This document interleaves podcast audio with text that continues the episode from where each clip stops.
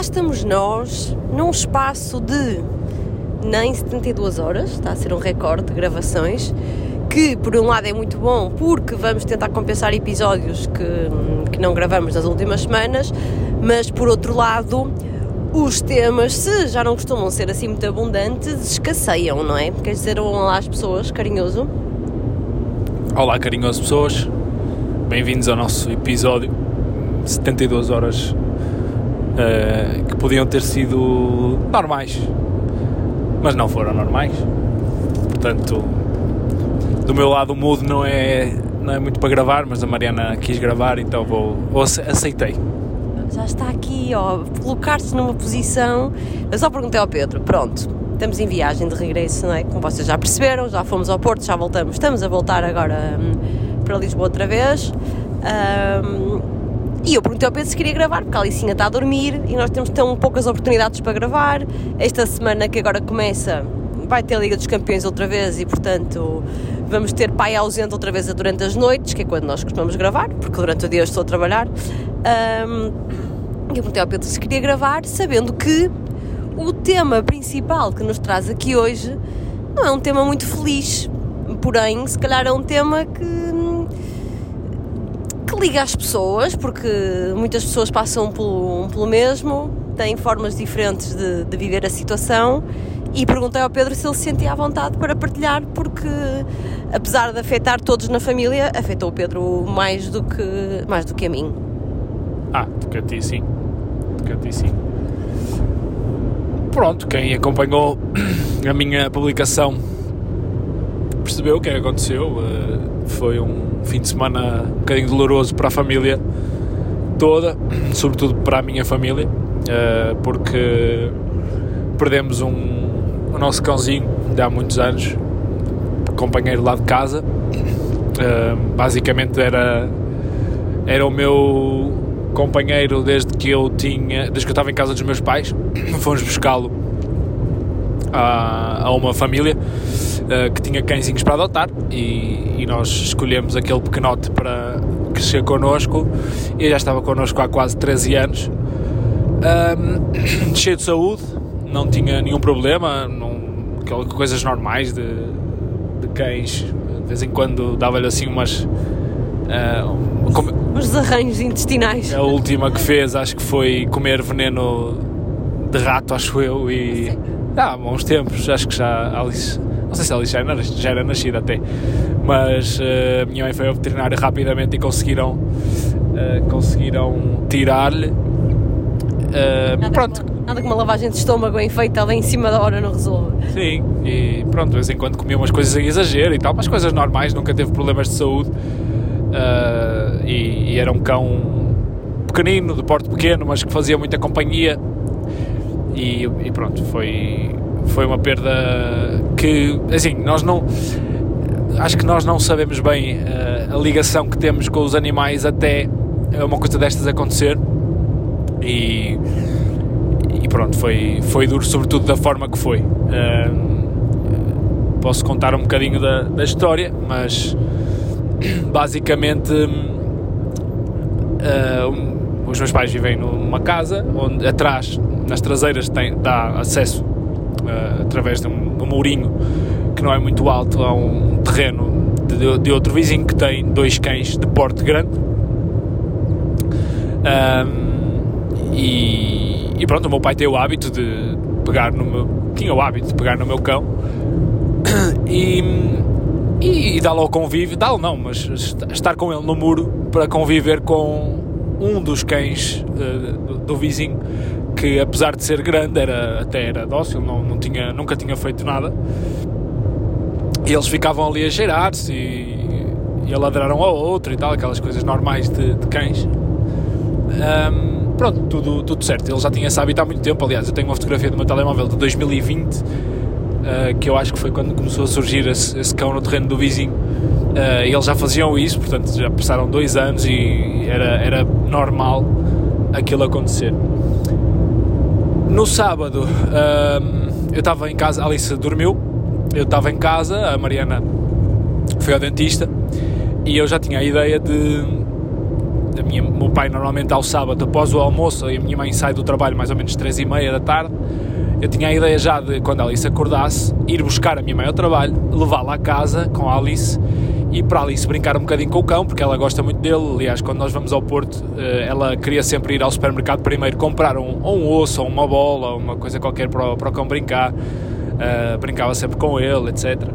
E eu tinha essa ideia, levar a Alice um bocadinho para passar tempo, até porque a Mariana ia demorar um pouco no dentista e ia passar tempo com ela à casa dos meus pais e levá-la a brincar com o cão, que era algo que ela gostava muito. Uh, liguei à minha mãe, avisei o meu pai: Olha, não, não precisas de ir buscar a mãe, eu vou lá com a Alice, levo-a à casa. Isso alterou um bocadinho a rotina do meu pai, que normalmente saía de casa logo ali às 3 para ir buscar a minha mãe. O meu pai teve um bocadinho de tempo, então foi fumar um cigarro às traseiras da casa, levou o cão e pronto, teve aquela rotina uh, de, de o levar ao muro e veio o tal cãozinho. Uh, estavam ali a, a cheirar-se. Passado um bocado, liga-me a minha mãe. Uh, a minha irmã também estava em casa. A minha irmã tem, fez agora 14, 15 anos, aliás, em abril. Também tem uma ligação muito grande ao cão. Estavam os dois em casa. Minha mãe ligou-me desesperada a dizer: Olha, aconteceu uma, uma desgraça lá em casa, está, está tudo um pouco descontrolado. Porque o que é aconteceu? Entretanto, ou seja, havia um cão de porte grande, eu não sei a raça, naquele terreno. Um, há pouco tempo, não sei há quanto, eu nem sabia da existência desse segundo uh, cão, que, era uma, que é uma cadela, na verdade, nesse tal terreno do vizinho. Apesar do cão ser dócil, a cadela é muito agressiva, uh, pelos vistos, e como se confirmou. Um, e o meu pai estava, estava a brincar ou a dar o, o nosso cão, o Jimmy, uh, para, para cheirar o outro cão, a brincar e tal. Quando surgiu essa cadela mais agressiva uh, no muro, o meu pai não o viu e a cadela saltou, agarrou o nosso cão pela, pela, pela cabeça e levou-o para o terreno, puxou, o meu pai não conseguiu segurar uh, e basicamente foi só o tempo do meu pai tentar saltar o muro. Um, e enquanto o meu pai saltou o muro, a cadela tratou muito mal o, o cão, uh, deixou em, em mau estado, mas o, ele ainda consegue fugir, segundo o meu pai contou, uma primeira vez. Uh, e a segunda, mas a cadela não, não desistiu, uh, apesar do meu pai já estar lá no terreno e o vizinho, entretanto, ter surgido, ela conseguiu agarrar o cão a segunda vez Uh, e pronto, fez, fez, fez dele o que quis, porque ele era bem mais pequeno que eles um, e, e tratou-o bastante mal. Uh, o meu pai conseguiu, entretanto, agarrar o, nosso cão. Como ele estava muito ferido com as dores, uh, acabou por rasgar a mão ao meu pai, basicamente apertou-lhe a mão com, com as dores que estava e nunca mais largou. E os outros cães, porque viram que o meu pai estava, no fundo, a atacar um, ou a defender-se, não é? Mas, mas eles entenderam como um ataque, ferraram o meu pai. Estava no terreno deles? E estava no terreno deles, estava a ser eh, agressivo para tentar libertar a cadela uh, do que estava a fazer ao nosso cão. Uh, o meu pai também foi bastante ferrado, na perna, no braço. Uh, enfim, foi, foi mal. o meu pai conseguiu trazer o cão para o nosso lado, mas quando o trouxe ele já não se mexia. Estava vivo, mas estava com muitas dores. Por acaso, não é que fosse uma questão de, de, tempo, mas por acaso temos um veterinário mesmo ao lado de casa dos meus pais e o meu pai conseguiu levá-lo lá. Uh, a minha irmã estava bastante aflita.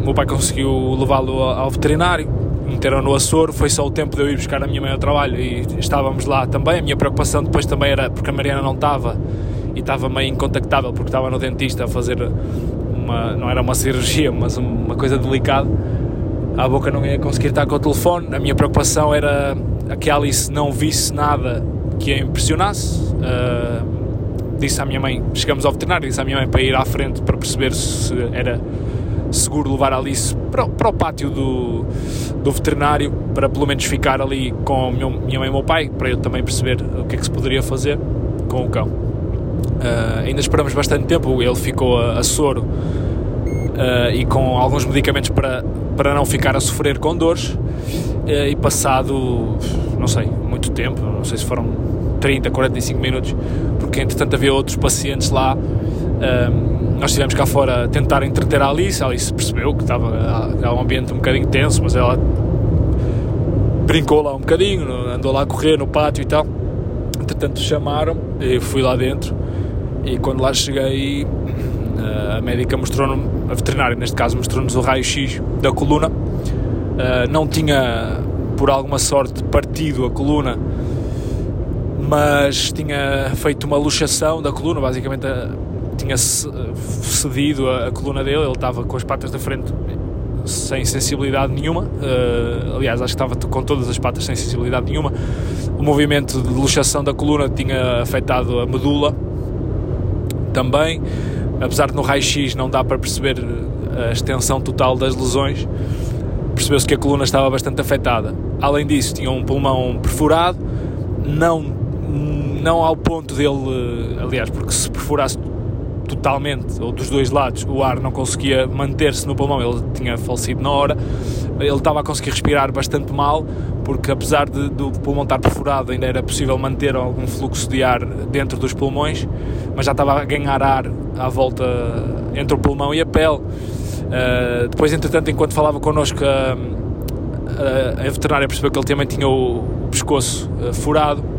Enfim, estava muito, muito maltratado. Uh, e aí, quando nós entramos no, no consultório, uh, foi uma das imagens que mais me emocionou e emociona sempre que penso nisso. É que ele estava deitado, quase sem, sem sentir nada, e quando me ouviu, levantou-se a cabeça para olhar para mim e começou a, a tentar olhar para mim uh, e para a minha irmã que estava comigo na hora. E a médica pronto, foi bastante sincera connosco, disse: Olha, há, há duas soluções a primeira é forçar uma operação que, que não se sabe bem o que é que pode dar. Uh, ah, ele tinha as costelas todas partidas, basicamente. forçar a operação à parte pulmonar, uh, tentar corrigir o furo no pulmão e depois outra cirurgia à coluna que pode ser reversível, pode ser completamente irreversível, não, não, não consigo dizer-vos, garantir-vos nada. Uh, ele pode, pode ficar a andar muito mal, como pode ficar completamente vegetal. Um, é só a vocês vos cabe, buscar, vos cabe decidir, mas a segunda solução será uh, dar-lhe um final uh, digno e, e, partir para a eutanásia. E pronto, e tu ficas ali um bocadinho sem, sem saber, não é? para, para onde te virar, tens que decidir aquilo. Não, não te apressam para nada, mas tens que decidir algo naquele período muito curto. Parece que, eh, sei lá, ficas completamente impotente, não sabes para onde te virar. Ainda perguntei mais ou menos valores da, da cirurgia, a médica não, não me soube dar exatamente valores, mas uh, seria sempre algo muito, muito caro. Uh, mas pronto, se houvesse garantia que, que ele ia ficar minimamente decente e um cão uh, viável para ter uma vida média, feliz, uh, que, que, fosse, que fosse um cão ainda que pudesse ser, ser feliz da, da, forma que ia ficar. Não sabíamos de todo como é que ele ia ficar, ele já não mexia as patas, ele conseguia mexer a cabeça, mas tinha muita dor no toque, estava muito, muito maltratado. Então, pronto, a nossa ponderamos falamos ali entre a família e decidimos que, que o melhor seria pronto, que ele não, não continuasse connosco.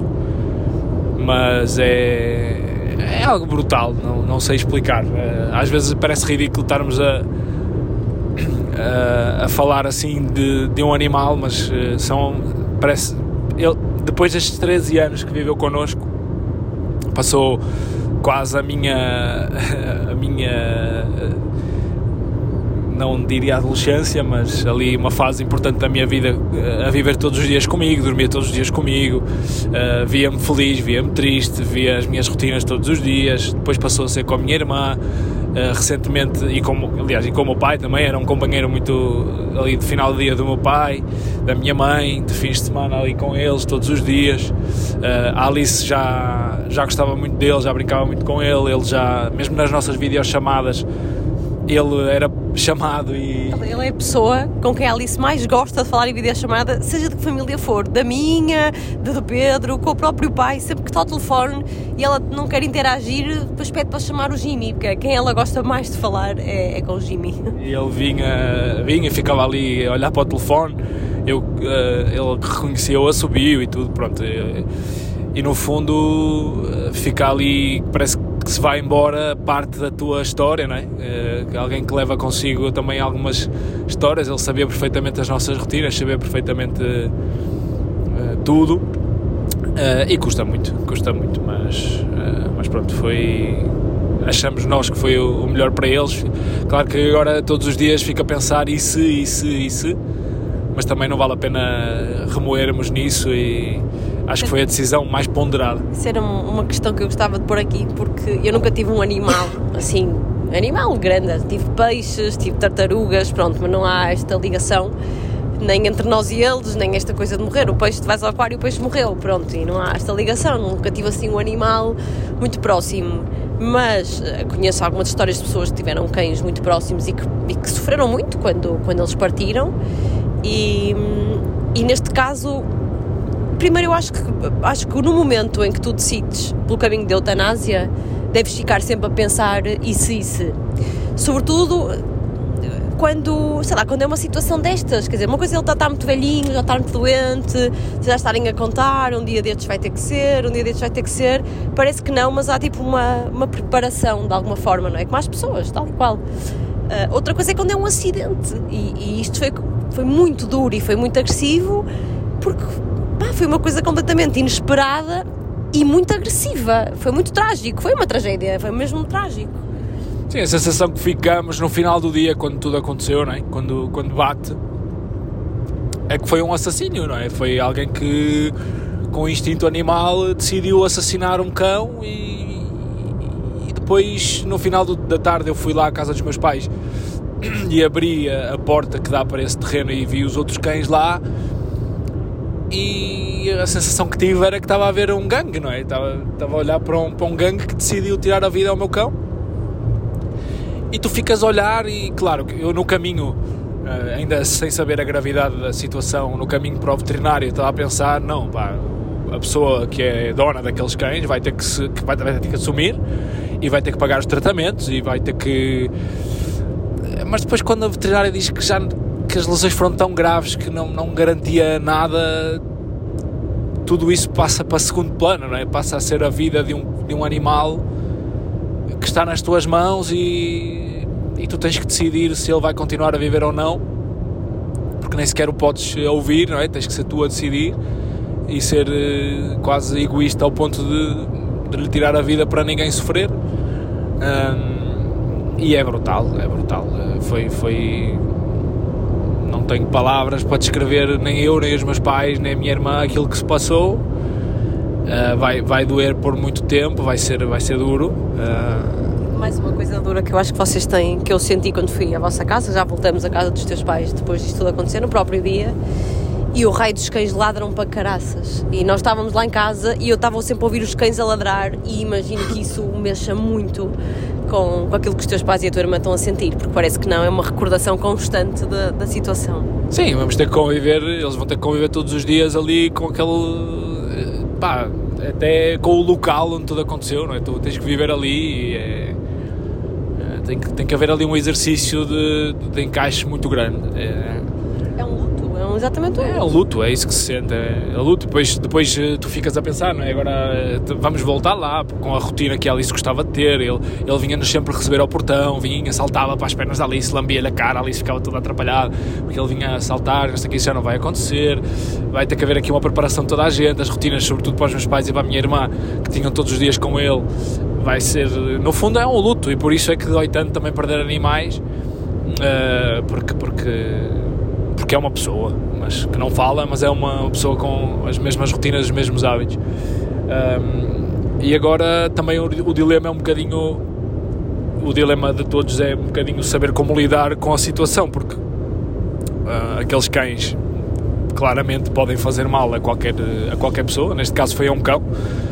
e podemos até relativizar, pronto, foi um cão, são, são dois animais, são instintos animais, mas quem me garante que um dia, porque até porque o muro não é assim tão alto, quem me garante que um dia ele não salta e, e morde o meu avô, morde a minha irmã, morde a minha mãe e os deixa em mau estado, e quem me garante que, que isso não vai acontecer? E por isso eu não sei ainda bem como lidar com a situação. Eu gostava, gostava que alguém competente olhasse para os cães e percebesse o que é que se pode fazer se eles podem andar assim soltos, se eles podem, enfim, eu não sei, não conheço bem as, as, regras, não conheço bem as leis, não sei bem o que é que se pode fazer.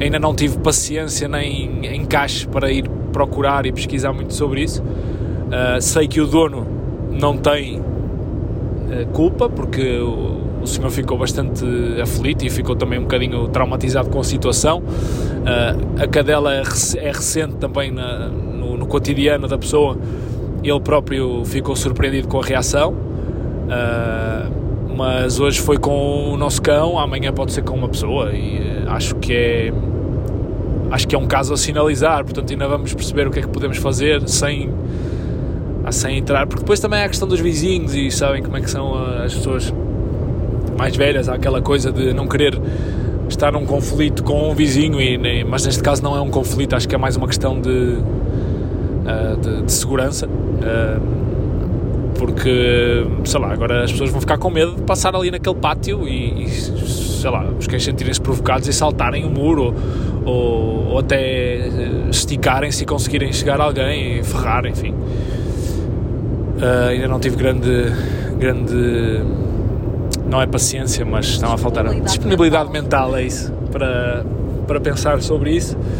Uh, mas, mas, foi, mas foi difícil. Uh, e depois é a questão de, daquela maré de azar que parece que paira em cima de, de alguém. Uh, o meu pai está, está agora com um caso clínico bastante preocupante porque lhe foi detectado um problema recentemente que vai exigir uma operação e que estamos todos bastante apreensivos com isso, estamos todos bastante tensos com o que é que poderá acontecer uh, como é que ele vai estar daqui a uns tempos por causa disso. Uh, depois, tudo isto acontecer com ele, uh, sei lá, também parece que, que nos pôs ainda mais para baixo, porque também ele não estará nas suas, na, na sua melhor disposição e não estará com, com, com a felicidade no alto depois de saber que tem um problema de saúde delicado e aquilo acontecer nas mãos dele, ele sente-se um bocadinho culpado e não tem nada que se sentir,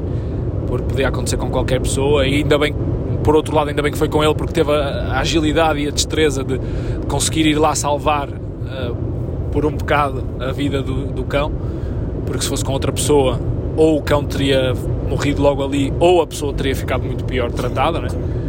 porque o meu pai soube, soube defender-se e soube escapar, se calhar, de uma coisa pior. Um, e, e, pronto, ter acontecido também nas mãos do meu pai também foi, foi algo que nos tocou muito. Uh, mas pronto, agora vamos todos digerir isto e, e tentar uh, relativizar as coisas. Nós também, eu também fiz, eu e a Mariana e também a minha mãe, tentamos uh, mudar um bocadinho a rotina também deste fim de semana. Ainda bem que estávamos cá, já, já falamos disso, já podíamos estar em Lisboa e ia me sentir completamente impotente, mas quis Deus que tivéssemos cá e que conseguíssemos ajudar. Tentamos mudar um bocadinho as rotinas também para nos, para os tirar de casa. Nesse dia eles foram jantar na nossa casa. No dia seguinte eu fiz algo que já, já andava para fazer há muito tempo e pedi à Mariana para me libertar, eh, porque já andava há muitos meses, eh, há anos até, para ir ver o, o clube da minha terra. O Grande Arcozelo, o Sporting dizer. Clube de Arcozelo, que, que este ano está numa fase que pode subir a, da divisão, então eh, por coincidência encontrei o meu avô, ele disse, olha amanhã vai haver jogo e não sei o quê, e eu sem lhe dizer nada fui à tarde, na tarde de domingo depois do almoço, fui lá ver o jogo que já andava para ver há muito tempo, recuperar um bocadinho, uh, também ficar aqui um bocadinho nostálgico com aquela coisa toda de, de recuperar os meus tempos de, de, infância quando eu jogava e o meu avô ia ver os meus jogos e eu apareci lá, ele ficou todo contente apareci lá para ver um bocadinho do jogo, viu a primeira parte, vi o jogo todo ao lado dele. Depois o meu pai também lá foi ter com a minha irmã e saíram um bocadinho da rotina. Depois levei a minha irmã às compras e domingo fomos, aliás, segunda-feira fomos almoçar fora para, pronto, para também aproveitar um bocado e sair da, da, da rotina e, e, não, não curtir a fossa, como se costuma dizer. Mas, eh, mas é uma fase, uma fase complicada. E pronto, foi um fim de semana bastante marcante, bastante duro. A Alice uh, passou por tudo isto assim nós achamos que ela passou ao lado, mas eu acho que ela também sente um Ela sente tudo, ela sente tudo. Ela percebeu que, ainda agora diz, uma coisa muito engraçada foi que ela pergunta imensas vezes por ele e nos últimos tempos, nestes últimos dias, não, não perguntam tanto. E sempre que fala dele, diz logo: aí o Jimmy tem um dói muito grande, ele está no hospital e naturalmente não pergunta tanto por ele. E ela percebeu que vocês estavam os três tristes, a certa, tipo, a certa altura viu-vos a chorar eh, e disse: Ah, está triste, está triste. Ela percebe, percebe tudo. Eu acho que, obviamente, que ela não viu nada, que tudo o mais duro a gente tenta relativizar e, e poupá-la um bocadinho a isso, porque, sei lá, acho muito difícil explicar a uma criança de dois anos o que é a morte, não é? O que é a pessoa ir embora e não voltar mais. Quer dizer, acho que não, não é impossível, não é possível explicar.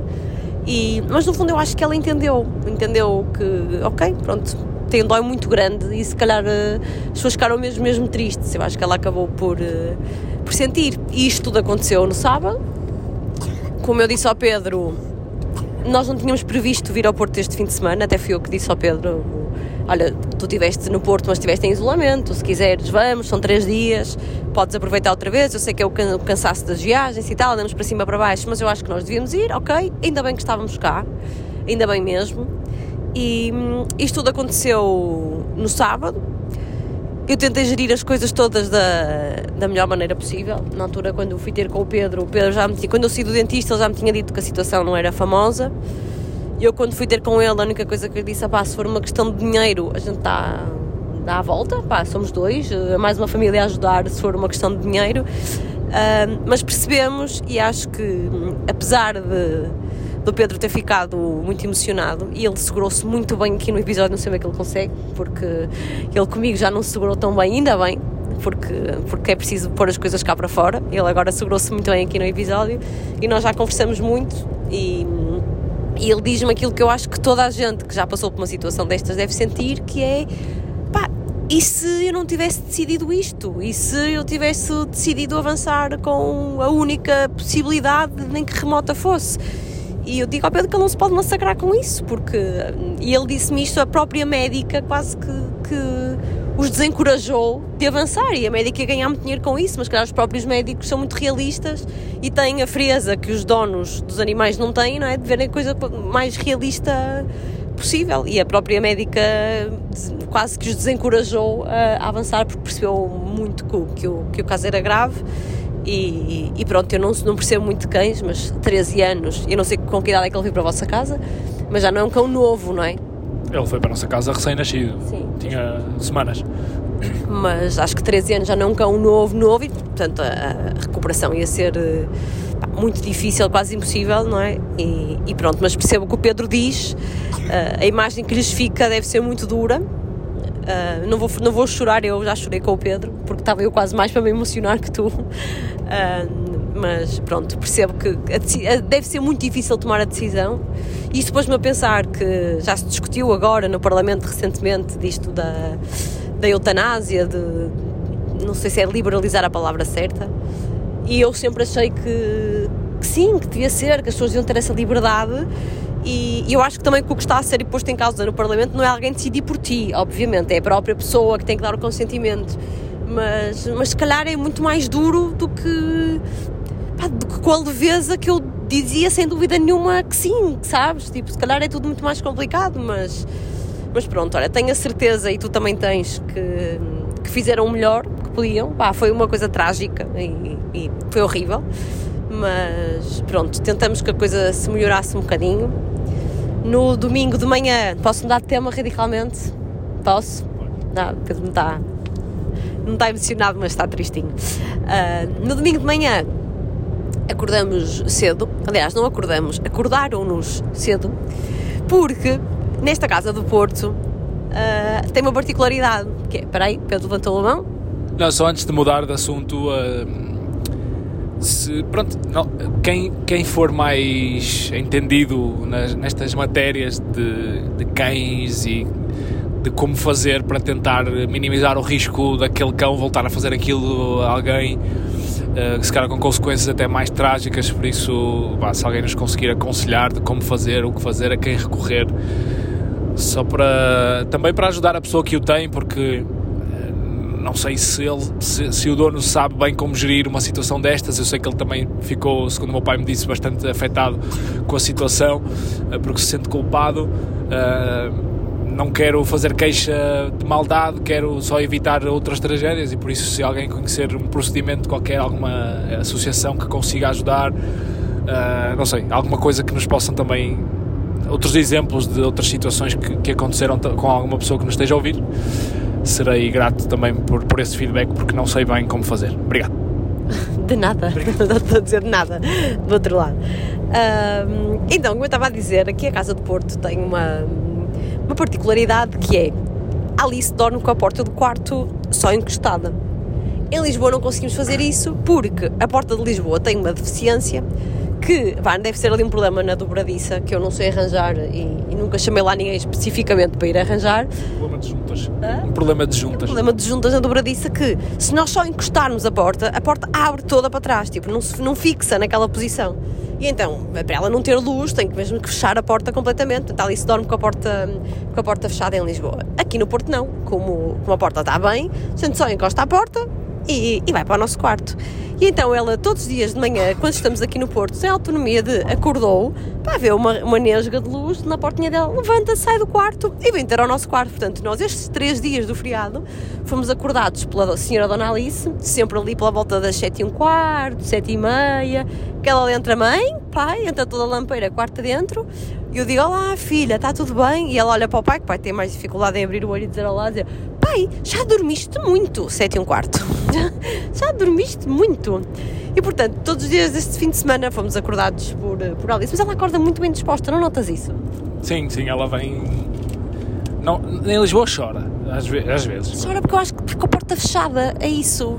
Temos que arranjar uma forma de tratar daquela porta de Lisboa. Uma estratégia diferente para aquilo. Temos que mandar lá um serralheiro dar conta daquelas juntas.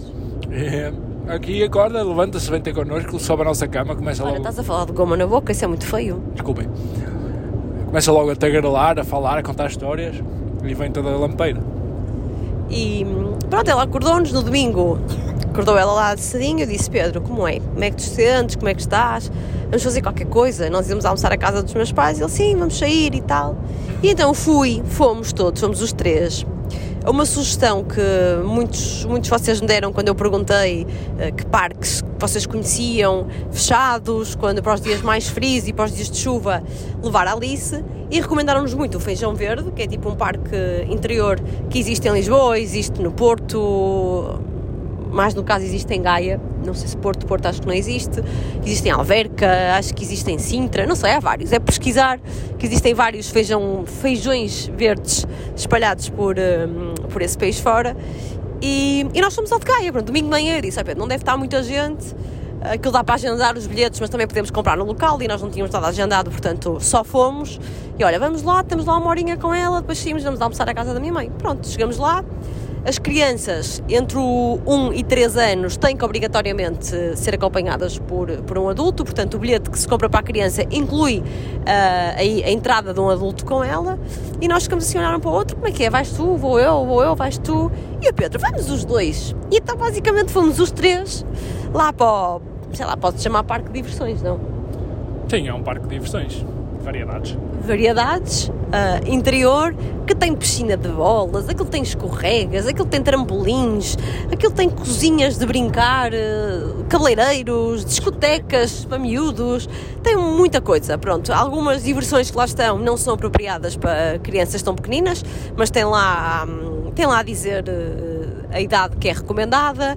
Houve alguns que não eram recomendados para Alice, mas comia connosco. Ela desceu escorregas super altos que, que sentiu à vontade com isso porque eu a ajudei a subir. Eu própria desci no escorrega. O Pedro mergulhou na piscina de bolas e, portanto, aquilo foi uma diversão para, para os três que nos fez descomplicar ali um, um bocadinho e, e gostamos bastante. Pronto, já percebi que, hum, o, por exemplo, este fomos ao feijão verde de Gaia e o feijão verde de Alverca, que se calhar é o mais próximo da nossa casa em Lisboa, não têm exatamente o mesmo tipo de diversões, portanto temos aqui outra alternativa para, para ir aqui na, na zona de Lisboa. Alice gostou muito, passou o resto do dia a perguntar quando é que, a dizer que queria ir para a piscina de bolas, queria ir para a piscina de bolas e, e, acho que se ela divertiu bastante. E, e, era como dizia uma seguidora: o Feijão Verde é muito giro porque se divertem eles e se divertem os pais. E é verdade, nós divertimos, já não, não divertimos, uma coisa assim inacreditável, mas estivemos lá descontraídos e percebemos que os pais dos outros meninos que lá estavam também estavam num mood descontraído, não é? Curtir aquela criança que vive dentro de nós.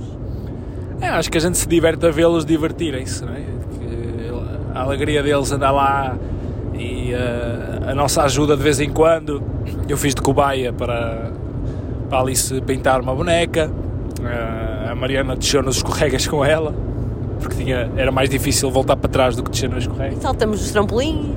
Saltamos nos trampolins. Uh, fizemos tudo, basicamente fizemos tudo com ela e acabas por entrar no espírito e é, é giro ver que ela sai de lá bastante, primeiro cansada, que é uma coisa que lhe faz falta, e depois divertida.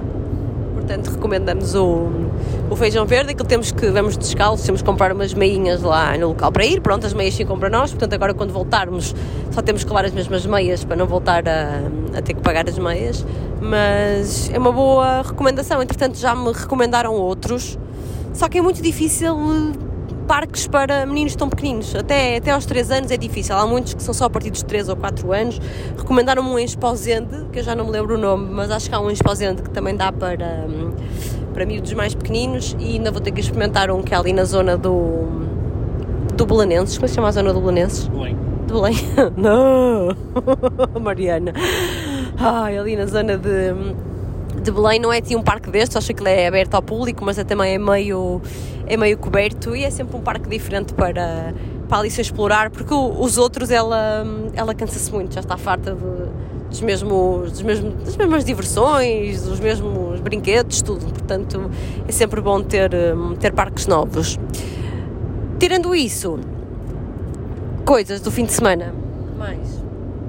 Mais coisas. Um tem um assunto para, para desmistificar, que ainda eu, eu próprio tenho que desmistificar, que é, Mariana ofereceu-me umas sapatilhas, uns ténis, para quem nos ouve de, de Lisboa, para correr, XPTO, placa de carbono, última geração de tecnologia de corrida, doping de corrida, doping de corrida, doping tecnológico, que eu não sei como é que é permitido no, na corrida, mas, mas é, portanto toda a gente usa aquela placa de carbono que nos ajuda uh, na passada a ter um bocadinho de melhor performance, não, não é uma coisa extraordinária, há que ter pernocas, mas que ajuda um bocadinho. Eu, estupidamente, como já vos falei, estreiei essas sapatilhas uh, em Setúbal e correu mal porque me fez não só os pés como os gêmeos e os calcanhares e tudo uh, numa chapéu de um, de um pobre. Uh, fiquei com uma bolha bastante grande na palma, como é que se diz? Na palma do pé?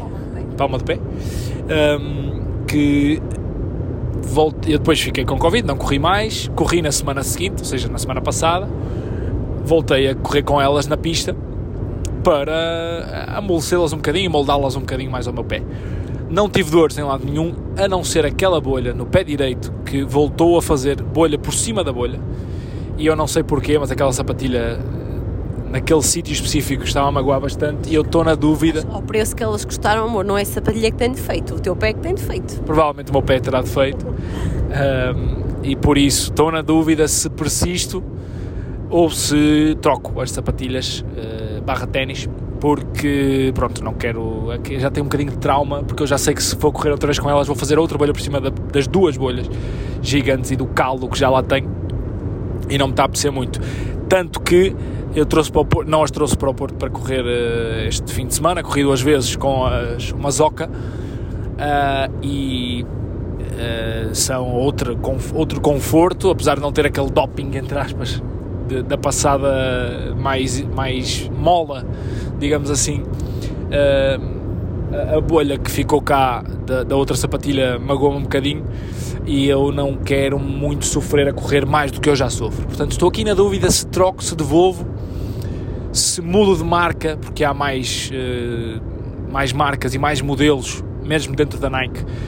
Uh, mas há já umas ASICS muito à frente que foram lançadas ou vão ser lançadas agora em junho, etc, etc. Adidas também já tem, placa de carbono, etc. Eu não sei se mudo de marca para experimentar, mas agora mudar de marca, este, este nível de sapatilhas já são muito caros, uh, por isso não apetece andar a experimentar modelo a modelo até ver qual é que encaixa no meu pé. Deixa-me só fazer uma pergunta. Eu estava a discutir isto com o Pedro, o Pedro diz-me que acha que estas sapatilhas pá, quase que nem deviam ser permitidas, entre aspas, porque melhoram mesmo muito o rendimento. Eu desconfio, mas eu nunca experimentei estas, estas sapatilhas, portanto não sei.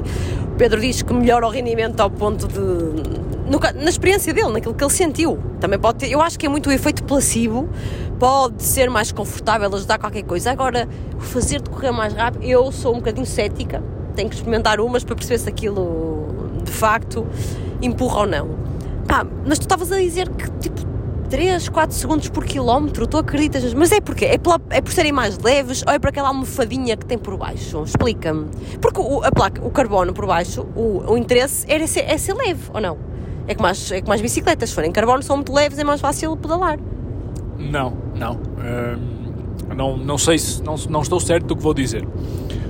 Mas da sensação que tens, aquele carbono, aquela placa de carbono e a tecnologia que ali tem por baixo, além de ser muito leve, as sapatilhas são muito leves, mas isso não faz muita diferença, na minha opinião, porque as Oca, eu acho que as, as que eu tenho, por exemplo, são mais leves ainda. Uh, porque o material que é feito, elas são mesmo muito, muito leves. Mas a, a Nike é a passada que, que ajuda. Não? É? O material ajuda-te a, sempre que tu pões o pé no chão, a sensação que tens quando vais a fazer um movimento de propulsão, ou seja, de, de arranque, imaginem uh, o pé quando está em bicos de pés, não é? para tu dares a passada para correr, ele dá-te um impulso, dá-te dá uma ajuda, parece uma mola. É a sensação que tens é que tens uma mola no, no pé e, e a, a, tua passada vai muito mais explosiva, ou seja, Mas consegues... É a forma da placa de carbono ou será aquelas almofadinhas que a, que a bicicleta, que a sapatilha tem por baixo? Não, a, a posição, a posição da sapatilha obriga-te a correr Uh, aliás, até é difícil, não é difícil caminhar com elas, mas até é estranho caminhar com elas, porque elas obrigam o teu pé a ficar na posição já de quase de bicos de pés.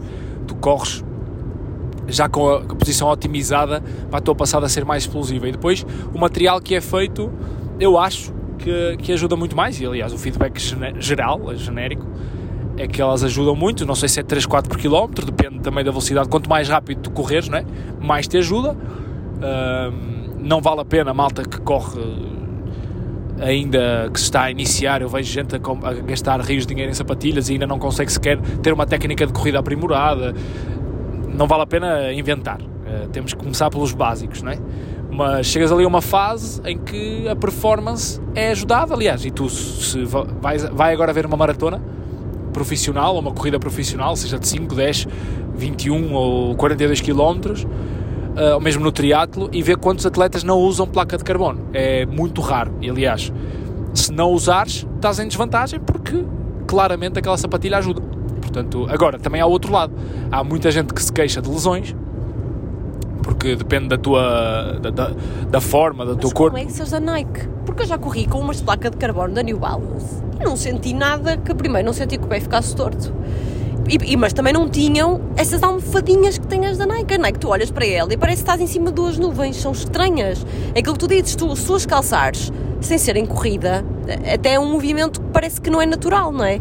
E eu com as New Balance eram, eram só leves, tinham placa de carbono, eram super leves, mas não eram tipo tortas, entendes o que eu digo? Portanto, eu não sei se isso é mesmo desse modelo. As Nike também não são, não são tortas, são, têm um drop muito alto, têm uma, uma sola alta para compensar o, a parte da frente que é um bocadinho mais forte, mais, mais alta, porque tem essa placa de carbono, compensam atrás também. Uh, e depois tem uma caixa de ar na frente que outros modelos não têm, e eu acho que é essa caixa de ar que me faz a bolha no pé direito, porque o meu pé direito é mais, mais raso que o esquerdo, que já é muito raso. Uh, eu acho que é essa caixa de ar que me faz a bolha. Tenho que tenho que decidir o que vou fazer à vida. Mas de facto, pá, as patilhas ajudam. Qualquer placa de carbono ajuda. E tu já correste, aliás, já correste a maratona com uma placa de carbono do New Balance? Não. não Foi não. essa? Não. Uh, as de New Balance acabei com elas em treinos, tipo, corri tanto, tanto, tanto com elas que elas depois começaram a furar. E, mas tipo, usei-as, comecei a correr porque sim, olha, como, como se começasse agora a correr, agora que já não corro há alguns dias e que não estou muito focada na corrida, foi tipo assim para recomeçar. Vai haver um dia que me vai apetecer voltar a correr e eu vou pegar um, umas sapatilhas e vou sair para correr. Na altura tinha aquelas e, e corri com aquelas, mas não foi. Só descobri depois que eram em carbono lá está. Se calhar, se eu soubesse que eram de carbono, tinha aquele efeito placebo de e agora é que eu vou bombar com estas sapatilhas nos pés. E não tinha porque eu não sabia. Só descobri, porque depois uh, tu começaste a falar muito do carbono, do carbono, do carbono, e eu, caralho, deixa-me ver quais são os modelos da New Balance que têm carbono. Olha, são estas que eu tenho. Afinal, ela anda a correr com carbono aqui muito à frente sem saber. E eu nunca senti isso de correr imenso e tal. Não sei desconfio sempre um bocado, mas também não estou em altura de, de corridas, em altura de ter de, de notar a diferença. Se eu estivesse a treinar certinho para alguma prova, a fazer os treinos direitinhos, ainda podia tipo trocar umas por outras e eu gostava era que me trocassem sem eu saber, que era para ver se o efeito psicológico não, não tinha influência aqui, porque eu acho que na corrida tem muito efeito psicológico, acho mesmo. Tem, provavelmente tem, mas que tu notas na passada, notas, provavelmente é depois com o habituar de treinar com aquelas sapatilhas, acabas por perder um bocadinho esse. Essa sensação, essa tensão do mijo. Não, essa sensação. essa sensação. Gostei dessa expressão. Sim, sim. Da sensação de hum, mecânica da, dessa ajuda do carbono, mas, eh, mas eu notei, eu notei, apesar de quando as minhas pernas cansaram, nem a placa de carbono valeu na prova de Setúbal. Mas pronto, mas notei. Pronto. Vamos mudar de tema outra vez radicalmente. Não, tô, gostava de fazer aqui um fio condutor, mas não estou não a conseguir. Pronto, era só para falar de, da nossa consciencialização deste fim de semana. De, de sair com miúdos, de ir almoçar fora com miúdos, de jantar fora com miúdos. Um, muitas vezes o Pedro pergunta-me, e por exemplo, foi, aconteceu isso no sábado, que nós queríamos que os pais deles viessem jantar connosco. Ah, não me preferes que seja no restaurante? Eu disse ao Pedro Alice está rota, vamos para o restaurante. É um restaurante que a gente sabe que não dá para Alice estar lá à vontade, íamos estar sentados. Uh, ela chateada porque se queríamos ser, nós irritados porque ela não ia parar quieta, ia estar resmungona. Eu disse a Pedro: Olha, eu sei que tu gostas mais de jantar fora, mas eu acho que neste caso era melhor encomendar-nos e trazer para casa, porque assim a Alice está lá, brinca e eu quando for para a hora de ir dormir vou para lá dormir. E, e pronto, e sinto que nós os dois vivemos, nós os dois não, os pais em geral, ou a maior parte dos pais, vive hum, um bocadinho nesta hum, dicotomia do que, o que fazer. Por um lado, não quer perder vida própria, por outro, também não pode estar sempre a massacrar as crianças e sabe que, pá, que acaba sempre por sobrar para nós, acaba sempre por, por sobrar para os pais. E, e depois foi engraçado, isto foi o nosso primeiro, o nosso primeiro pensamento de sábado. Opá, entre jantar fora apetecia sim, mas não vai dar, vai correr mal. Vamos pedir para casa e pedimos para casa e foi mais tranquilo. A Alice esteve a brincar e, e depois eu acabei por ir eh, pôr a Alice a dormir já estava de pijama, já estava tudo, foi tudo muito mais tranquilo. No domingo à tarde, o Pedro foi ver o Grande Arcozelo. Ele estava em casa, fomos almoçar à casa dos meus pais, eu estava a perguntar se ele estava bem, estava assim mais preocupadinha com, com o bem-estar dele, mais, mais do que é costume, que eu estou sempre preocupadinha com ele. Estava assim mais preocupado e eu, mas o que é que tu queres fazer hoje? Queres fazer alguma coisa que te apeteça? Queres ir para casa sossegado? E eu perguntei-lhe assim: há futebol? Achei que era futebol na televisão. E lá, ah, por acaso há um jogo que eu gostava de ver. Eu então, ele, era o Arcozelo. Eu, ah, pronto, mas isso não vai dar em nenhum canal de televisão. Não, não, eu gostava de ir ao estado, tu importas? Eu disse, oh Pedro, não me importa nada, desde que eu não tenha que ir, está tudo bem, estou à vontade. Eu fico aqui com a Alice e tu podes ir, pronto. E então o Pedro acabou por ir, eu sabia que, que lhe fazia bem, que ele ia. Estava, estava a precisar de voltar um bocadinho às raízes e, e e gerir aquelas emoções todas. Muito bem, ele foi ver o Arcozelo eu fiquei em casa dos meus pais com a minha irmã e com, com o Diogo. E a certa altura, bem, o que é que vamos fazer? O que é que não vamos fazer? Resolvemos vir a um parque lá perto de casa dos meus pais, a pé, com os miúdos.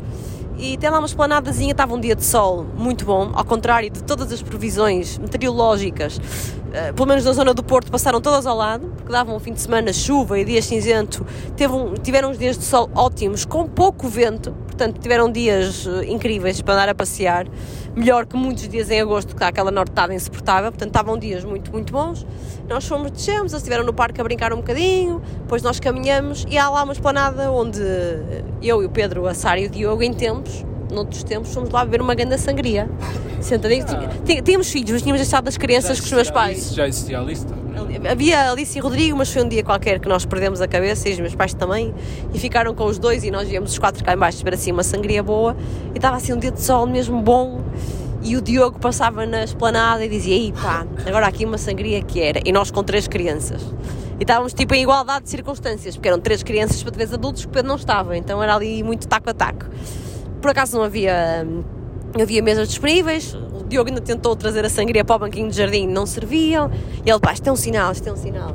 Portanto, tivemos lá mais um bocadinho com os miúdos e quando chegou a hora assim de voltar, já às seis da tarde, não estava aquele pôr do sol assim mesmo bom, começaram a vazar mesas e o Diogo olhava e dizia: Fogo, isto agora é que era ficar aqui a ver uma sangriazinha, até, até ficar noite, aquele lusco-fusco, mesmo assim agradável. Mas não, a gente decidiu ter filhos e ter crianças, aquela frustração muito própria, não é? Tipo, conformado, mas porém frustrado. De pronto, olha, o que é que vamos sair todos daqui? Porque temos que ir ao supermercado para comprar coisas, para fazer sopa para os miúdos e fazer o jantar e fazer não sei o quê. Pronto, é quando nos cai um bocado a ficha de que, opá, a vida muda mesmo quando, quando nascem os miúdos e pronto, não fomos desta vez à sangria porque estávamos com três crianças, mas não quer dizer que a gente não vá voltar um dia. Agora os meus pais têm que ficar com três, não ficam com dois, têm que ficar com três, mas uh, vemos de lá voltar uh, para beber sangria sossegadinhos. Ou então, quando não dá para dispensar as crias, muitas vezes não dá, e, e, a gente que o diga, não é? Estamos sempre muito condicionados aqui em Lisboa porque ninguém nos fica com a criança. Uh, uma decisão que eu tomei este fim de semana, já tinha pensado nela várias vezes, mas é hoje, hoje segunda-feira, que é o dia que estamos a gravar, fomos almoçar eh, à Aguda. Quem não conhece a Praia da Aguda é um, um bom local para pôr no mapa e, no, e nos objetivos de viagem quando forem à zona do norte. E exceto à segunda-feira, porque a praia é muito gira, tem os barzinhos e os restaurantes muito, muito agradáveis ali, na, mesmo coladinhos à praia, mas fecham quase todos à segunda-feira. E porém pequenos e pequenos, pronto, por isso é que a Praia da Água é fixe, porque a praia também não é grande, assim uma coisa muito pitoresca, mas muito caseirinha, e os restaurantes são todos muito bons, os barzinhos são todos muito bons, só que são pequenos, e à segunda-feira é que ninguém trabalha. Eu hoje ainda pensei que, eh, ok, é feriado, é segunda-feira, mas é feriado, portanto, está sol, está um dia incrível, não acredito que fechem. Fecham, a não ser um, que é o restaurante Esconderijo, que é um restaurante muito bom e eu já estava para lá ir há bastante tempo. Foi um restaurante com o qual eu fiz uma. Não foi bem uma parceria, foi uma parceria voluntária na altura. Não sei se, se vocês se recordam, não sei se me seguiam nesta altura, se são mais recentes. Quando foi a altura do confinamento, os restaurantes passaram muito mal, não é? Porque não podiam servir ao público e então a estratégia que encontraram foi a de, de, de preparar as refeições e ir entregar em casa. Muitos que não tinham esse serviço passaram a ter, porque era uma forma de, de conseguirem rentabilizar, não é? de fazerem algum dinheiro. E então houve uma altura em que todos os restaurantes me ofereciam pratos para entregar em casa. Todos. Ah, eu quero entregar uma refeição, que era para ajudar a divulgar o serviço, naturalmente. E eu entendia a dor dos restaurantes gostava de ajudar, mas já não tinha forma de receber mais comida, porque pá, passava a vida a, a, receber as comidas todas. Então, na altura, lancei um programa, um programa, foi uma ideia que eu tive, que foi, opá, os restaurantes querem oferecer, o que é que eles querem em troca? Divulgação de serviço. Divulgação eu podia dar facilmente mas gostava mais de, em vez de me oferecerem a minha comida que não precisava e já não tinha forma de, de, receber tanta comida, oferecer a uma família que necessitasse, que tivesse algumas necessidades. E geramos aqui um movimento muito interessante. Houve muitas famílias que foram ajudadas, isto foi durante o mês de dezembro, portanto era o Natal, com cabazes e com coisas, muitos restaurantes ofereceram comidas e os restaurantes Esconderijo. Foi um dos que colaborou comigo nesse sentido, eu divulguei o serviço deles. Uh, e eles ofereceram várias refeições a uma família grande, já não me recordo, mas eu fiquei com muita vontade de lá ir. Já tinha dito ao Pedro: Pedro, temos que lá ir, temos que lá ir, temos que lá ir. E hoje finalmente fomos, porque é, é dos poucos ali naquela zona que está aberta à segunda-feira.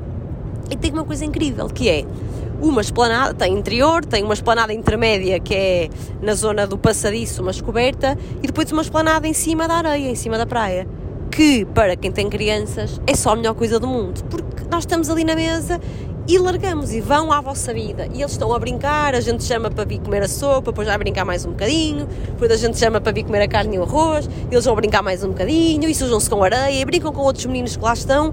Pá, e os pais conseguem estar a usufruir da refeição. Hoje ainda por cima estava um dia incrível, não estava vento, estava sol, mas não era aquele sol abrasador que uma pessoa sofresse com o calor, estava mesmo agradável.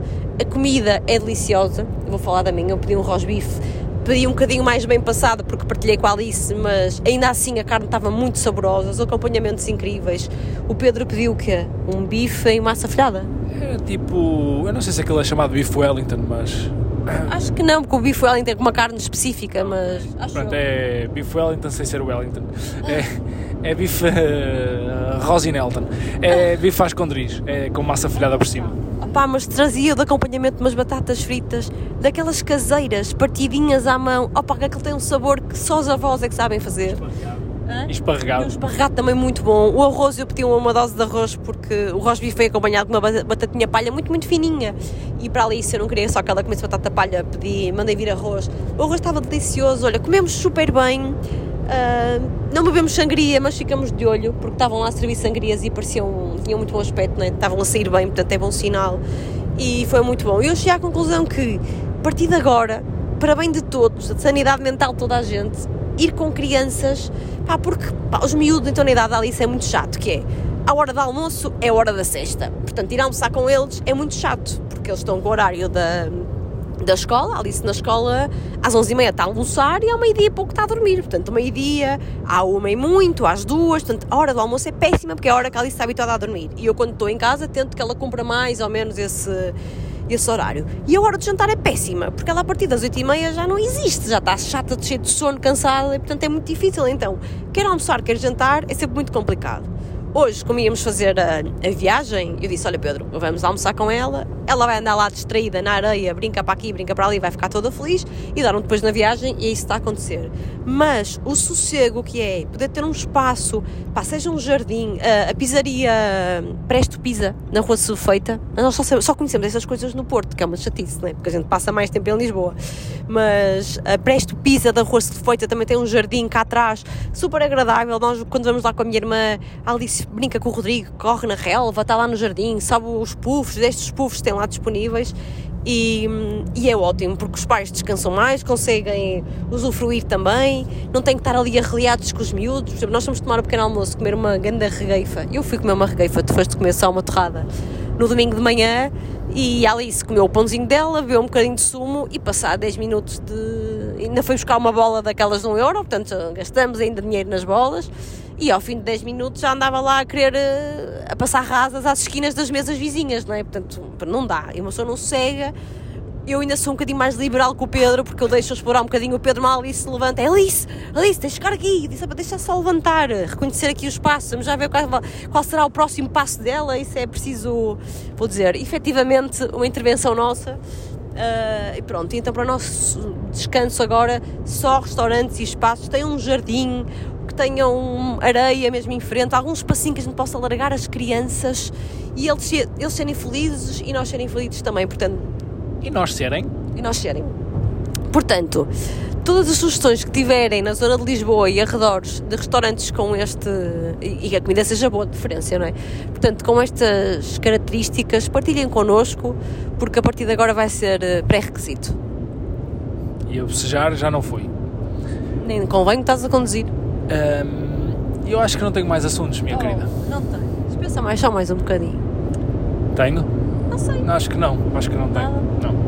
Não tenho nada. Como é que foi voltar a Arcocelo? Estava tudo igual, não estava tudo igual? Recorda lá. Cheguei à, à conclusão que, além de mudarem os miúdos que vão. eh, que, basicamente, que, que são da formação e que, como eu era quando tinha 15, 16 anos, a minha tarde de domingo era. Depois de ter jogado de manhã, era almoçar e ir para lá ver o jogo dos grandes. Além de mudarem os miúdos, o resto das pessoas parece que estão, são as mesmas, ficaram lá. E estão iguais, não envelhecem. E estão iguais. O teu avô não envelhece há 20 anos. Há 20 anos o teu avô está igual. Bem, eh, as pessoas são as mesmas, vão para lá e eu reconheci grande parte da massa adepta que lá estava. E depois, outro fenómeno engraçado é que alguns miúdos que eu, quando era sénior ou júnior, via com 10 anos a começar a jogar, agora são os séniores. Por isso achei, achei curioso. Tenho lá alguns colegas meus que jogavam comigo quando eu, era, quando eu jogava e que continuam lá a jogar, são tipo as velhas raposas da casa. E depois os miúdos que eu via a crescer agora são adultos. Uh, foi giro recordar, foi, foi engraçado, sobretudo agora que o clube parece que está numa fase boa. Por isso, Sporting Clube de Arcozelo, apoiem este, esta grande instituição das distritais de Gaia. Como é que se pode apoiar? Há uma conta, é? Para, para, depositar dinheiro? Como é que se apoia? Não, por exemplo, ser sócio ou, ou sempre que, sei lá, que virem alguma coisa do Sporting Clube de Arcozelo, Comprem. eh, comentem ou deixem o vosso like lá, não? comprem a camisola, não sei. Eu cobraram-me 3 euros pelo bilhete Ah, pensavas que este borla. eu dei 5 Ah, que lindo. para ajudar. Vês? Mas não tens uma camisola, tens? Não tenho, não tenho. Tá não tenho. Eu, nem vendem lá, mas podiam vender. Está errado, tens que sugerir. Não conheço, posto que conheces o presidente do clube. Não sei quem é. Não sabes, meu amor. Não sei, tenho que averiguar. Também neste momento está a gritar do outro lado. Como é que tu não sabes quem é? É o fulano tal casado com a tia que mora ali atrás. Não, não é, sei quantas. ne- neste- nestes meios, né? quando as pessoas conhecem, é sempre o fulano da não sei quê.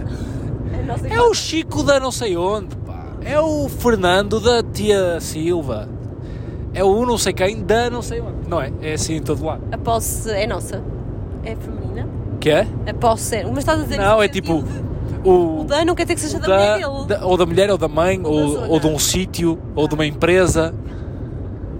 Pois. Há um, um senhor muito conhecido lá que inclusive patrocina o Hockey Patins do Porto e, e algumas modalidades. É uma empresa até grande que é de Arcozelo, que é a Universal, que é uma empresa de tintas e pincéis, acho eu. E o senhor chama-se Francisco e eu sempre o conheci como o Chico da Universal. Tem seu Chico das tintas. Era mais fixe. Pronto. E depois há tipo o Zé Manel da Tia Cacilda, sei lá. É sempre da não sei onde. E as pessoas que estão a ouvir vão se lembrar, pois é, também tem aqui alguém que é o da não sei onde. Pois é. Este- Como é que estes dois têm sempre tanta razão? A gente identifica-se tanto com eles. Meu Deus, pois eles têm. Eles acertam tudo. Ou então não há saco para a vossa conversa. Já- cala-se só um bocadinho. Vocês já estão a enrolar, não estão? Vocês já não têm mais nada para dizer. Olha, agora vou fazer uma pergunta muito séria e tens de te comprometer. Que é? Oh, vem aí, quando é que vamos gravar Não o é, coisa não. da coisa? Eu esse já nem põe em causa e eu vou-te mostrar as minhas ideias que eu tenho para falar de mim. Se tu te, olha, entusiasmares, temos um episódio especial. Eu quero é saber se esta semana há a Liga dos Campeões, terça e quarta, certo? Recorda aí os jogos. Correto. Eu não sei e a malta não deve saber. Vá. Fica lá a tua vida. Vila Real, Liverpool, surpreendente, eliminatória. E Real Madrid, Manchester City. São estes os jogos. Prognósticos. De quem vai passar à final, eu acho. Eu disse isso nos stories, agora. Duas mãos ainda, não é? São, esta ainda é a primeira mão. Seca. Ah, podia acabar já. Depois, dia 28 de maio, é a final. Eu acho que quem vai à final é o Liverpool, claramente, isso não há dúvida, com o Real Madrid. Acho que foi isso que eu respondi numa sondagem que me fizeram. Pelo menos era, era esta a final que eu gostava que acontecesse: Liverpool-Real Madrid. Porque seria chato termos uma final inglesa outra vez. Tu não estás farto de aturar o Klopp já? Estás sempre aí ao Liverpool, sempre Klopp, sempre Klopp, Klopp, Klopp. Não preferes o Guardiola? Gosto dos dois. Quem é o treinador do Real Madrid? Eu sei. É o Ancelotti Ai, não conheço. Sei, conheço, ouvi falar, mas não... e do Vila Real. É o Ancelotti da onde? Quem? Ancelotti de... Ancelotti. Ancelotti de onde? Tens que- é do, do país? Não, referenciar. O Ancelotti... Estavas a dizer um bocado a dizer os 5 da Universal. Este é o Ancelotti de... É o Ancelotti é de todo lado, porque ele já treinou o Milan, o Chelsea, o Paris Saint-Germain, eh, o, o Real Madrid na altura que o Cristiano, o Cristiano Ronaldo ganhou aquelas três. Eh, olha, quando o, o Real Madrid ganhou a Liga dos Campeões em Lisboa, era ele o treinador. E quem é que aconteceu ao Zidane? O Zidane foi, foi embora no final da Não época. está a fazer nada? Está só a curtir os rendimentos. Pois, olha, e bem. E muito bem, não é? E muito bem. Pronto, e portanto, e te perguntar, portanto, há terça e quarta jogos, não é? E quinta, à noite em casa ou não à noite em casa? Quinta à noite em casa, Comigo? com quem tiver. A horas decentes? Com quem lá estiver. A horas decentes? É horas decentes, sim. Sim. Bom, então se calhar há episódio, o que dizes? Vamos fazer línguas de perguntador agora neste momento, eles já devem ter perguntas para nos fazer, não? Estás a dizer que não? Boa ideia. Boa ideia, não é? As pessoas agora, a gente já não faz línguas de perguntador há tanto tempo, certeza que têm perguntas novas para fazer. Vão fazer perguntas Então- sobre o Covid, vão fazer perguntas sobre. Olha, sobre o cão, sei lá, tantas perguntas que vão fazer. a tua missão. Ah, eu tenho uma... esqueci-me de dizer uma coisa sobre o Jimmy. Que é, o Jimmy foi uma vez à nossa casa do Porto. Porque eu pedi à minha irmã para o trazer lá, foi numas férias, acho eu. Vi atrás o cão, ele fica lá a tarde toda connosco e depois ao final do dia volta. A Alice brinca com ele, a ideia era a Alice brincar com o cão. A Alice brinca com ele lá em nossa casa, que tem mais espaço e não sei o quê. Sim, sim, tudo bem. O Jimmy entrou em nossa casa e fez xixi em todos os cantos. E não diga em todos os cantos da sala, não, foi na cozinha, na sala, nos quartos, No wall. no wall. Então nós andamos a limpar e ao final do dia achávamos que já tínhamos limpo tudo Não, eu vou, e encontramos mais uma poça de xixi. Nós já contamos essa história aqui, isto não é novidade. Eu, nesse dia em que o Pedro levou para lá o Jimmy, eu também não estava em casa durante algum. eu Sabia que ele ia levar o Jimmy, está tudo bem, mas não estava em casa. Pronto, quando eu cheguei a casa, entro em casa e vejo logo o balde e uma, uma esfregona. Eu pensei, pronto, olha, isto tinha que acontecer, não é? Eles não vieram passear o cão. O cão não é, não é novo, ou seja, não é aqueles cães bebés que estão sempre a fazer xixi, mas era normal que o cão fizesse alguma coisa. Ok. E o Pedro, ah, ele já fez aqui o xixi, já limpei. Eu, bem, ok, pronto. Portanto, começo a ir para o quarto, olho para um canto, mijado. Olho para o outro canto, mijado. Olho mais à frente, mijado. As paredes todas salpicadas de amarelo. E disse, ó Pedro, está tudo cheio de xixi.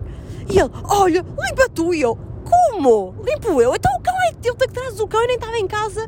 Tipo, a achar, ai, eu não dou resbuncas, eu não não. Portanto, lá foi ele contrariado, chateado, limpar eh, o xixi em todos os cantos da casa. E a nossa casa do Porto tem muitos cantos. E a conclusão que eu cheguei é que temos muitas esquinas na nossa casa do Porto.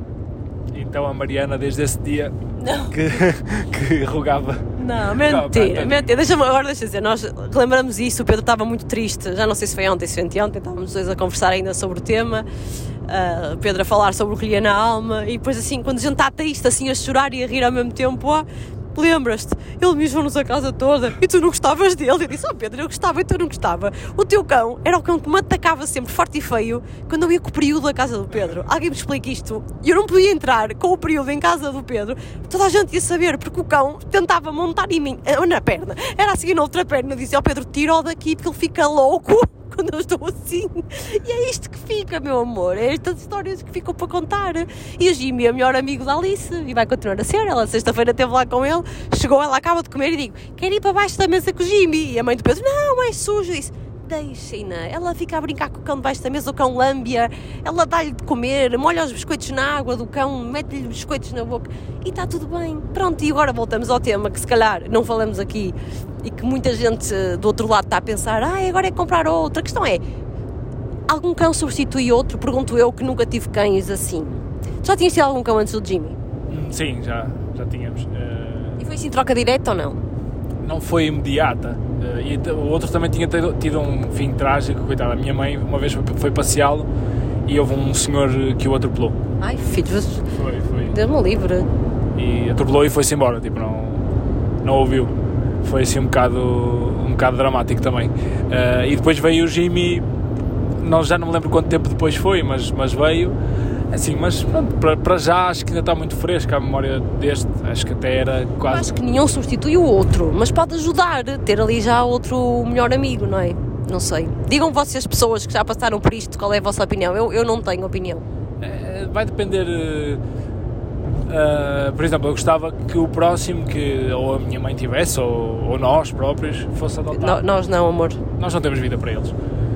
Mas fosse adotado, eh, porque não faz sentido tu estares a comprar um cão ou a pedir a alguém que tenha uma cadela prenha para te dar um cão quando há cães a sofrer em canis ou tristes em canis. Acho que faz mais sentido adotar e eu gostava de adotar, até porque consegues prever mais o comportamento e consegues adaptar um bocadinho melhor o estilo do cão à tua vida. Uh, e vai depender se calhar um bocadinho de alguma história que apareça de alguém que queira dar um cão ou que tenha um cão para adotar e as circunstâncias se proporcionem, porque acho que assim de repente, olha, agora perdi um cão, Vamos ali escolher outro. vamos substituir por outro, não é? acho que é um bocado até falta de respeito e, e acho que é apressado, mas a, a seu tempo acho que vai acontecer, não sei, só a minha mãe poderá responder. Pronto. Alice vai pedir à avó Paula um cão para ir para lá brincar e chateá-lo, coitadinho. Sim, acho que sim, acho que vai, vai, vai haver essa pressão. E é isso, Pronto, fica prometido um episódio para quinta-feira. vamos tentar muito. Qual era a minha missão? Era abrir a caixinha de perguntas, porque tu não sabes fazer isso, não é? No Instagram. Sei fazer, mas não vou ter disponibilidade. Amor, é, é que são três. Podes fazer isso quando chegares a casa Fazes, hoje. fazes muito melhor que eu. Faço muito melhor que tu. Fazes. Eu sou, sou muito ocupada e estou Liga dos Campeões. Não é isso. Está bem, hoje eu faço. Tens aquela, aquele cuidado, aquela. Sabes? Aquele toque. Sei, está bem. Pronto, eu quero mandar aqui um beijinho e um abraço solidário a todas e a todos os contabilistas que nos ouvem e respectivos cônjuges, porque muitos que nos ouvem, porque eu sei que terminou agora aqui um período duro, do qual eu também fiz parte. Já fechamos o trimestre, acho eu que toda a gente já deve ter fechado, agora já no final de abril. Fechamos o trimestre, agora só lá para julho que a gente chateia outra vez. IRS. Muito. Quando é que vai cair o IRS? Não sei. Mas pela primeira vez, eu e o Pedro, eu acho que cai também de, consoante o momento em que submeteste o teu IRS. Portanto, nós submetemos agora. Já ouvi pessoas que submeteram e tipo uma semana depois tinham na conta. Sim. Já ouvi pessoas que está a demorar um mês. Uh, e já ouvi pessoas que ainda não submeteram, que era o nosso caso até a semana passada. Pronto, e eu pedi ao meu contabilista, eu tenho um contabilista, gente, tá? Casado e bem casado, é o contabilista da empresa, na verdade não é meu. Uh, pedi-lhe, apesar de ele tratar da contabilidade da empresa, para tratar também do nosso IRS, meu e da minha irmã, e dos respectivos cônjuges, nós pela primeira vez entregamos uma declaração única, porque agora somos um casal, um casal de casados, casados uh, legalmente casados, nós já éramos, já éramos casados, já éramos um casal, mas agora perante a lei somos realmente um casal, portanto entregamos uma única declaração e depois o meu contabilista disse, ah, está aqui o valor, é este que vocês vão receber, muito bem, para quanto é que queres que vá? Ele a falar comigo disse, para mim é óbvio, é assim mesmo, o dinheiro é sempre do lado das mulheres. Eu, ah, quando cair na minha, eu passo para o Pedro a parte dele, porque nós não mostramos contas. Né? E as pessoas a perguntarem, então não tem uma coisa conjunta? Amigos, não temos, vivemos bem assim, partilhamos muitos dinheiros e muitas contas, mas pronto, são episódios para trás, temos lá muita explicação de como é que a gente faz a nossa gestão financeira. O dinheiro vai aqui na minha conta, meu amor. Vou-lhe pedir um recibo, que assim no dia que cair vou-te exigir. Vais pedir um recibo a quem? Ao, ao coisa, ao, ao contabilista. O contabilista, tu não tens o contacto, nem se cabes o nome, como é que se chama o contabilista? Ricardo. Ah, boa, é o Ricardo, é verdade, está certo. Ó Ricardo, se nos estiveres a ouvir, no dia em que cair na conta avisa-me. manda, manda-me uma mensagem no Instagram, se faz favor, a dizer anda lá, vai lá a conta da tua mulher, que ela está tem lá uns extras, não está rica, atenção, ia dizer que ela está um bocadinho mais rica, nem achar que a gente tem receber uma pequena fortuna do Estado, mas não, a gente também só recebe aquilo que desconta, não é? Portanto, é o que é, mas pronto, vai, vai aqui na minha continha, que é para sempre ouvi dizer, sempre me ensinaram nas pós-graduações que eu fiz, que é o dinheiro do nosso lado e o dinheiro hoje vale mais que o dinheiro no outro lado ou na conta do outro, portanto, no limite era como se aquele dinheiro gerasse logo juros e eu ficasse mais rica, portanto, a dinheirinho é sempre do meu lado, é assim, portanto, em breve Vai dar, vai ajudar para pagar as férias. Soon, soon. Estou a precisar de férias. Está a apetecer muito ir de férias. E por isso é mais um mesito e. mês e pouco. Mês e duas semanas. Estás a contar? São. São. Estou a pensar aqui, 47 dias e não sei quantas horas. Está quase, está quase, está, quase. Está. Portanto, fériasinhas são bem-vindas. Um, pronto, do meu lado, olha, não vos vou chegar mais Olha, e para quem não tinha assunto nenhum, este episódio está maior que o anterior. Só para saberes. Sério? A sério. Desculpem. Falamos muito. Pedimos desculpa por qualquer incómodo. Quem vai escolher o tema deste episódio és tu, porque é um assunto delicado, o tema principal é teu, portanto o, o título vai ficar totalmente do teu lado e eu prometo aqui à frente de toda a gente que não vou editar o tema, ok? Ok. Ok. Combinado. Então manda beijinhos. Beijinhos, cumprimentos aí para casa. Diz até quinta. Feliz Dia da Liberdade. É sexta, na verdade, nós já vamos gravar quinta. Cala-te! Espero que tenham tido um feliz Dia da Liberdade. Já passou, 25 de Abril sempre. Por isso, um grande abraço, boa semana, bom trabalho a todos. Quem tiver de férias, boas férias e divirtam-se. Não, não tem mais nada para acrescentar. Estás sempre a interromper. Porque estou a dizer coisas sérias, só voltamos sexta-feira, malta, porque quinta-feira é quando vamos gravar, ok? Beijinhos grandes, boa semana e, e sejam felizes.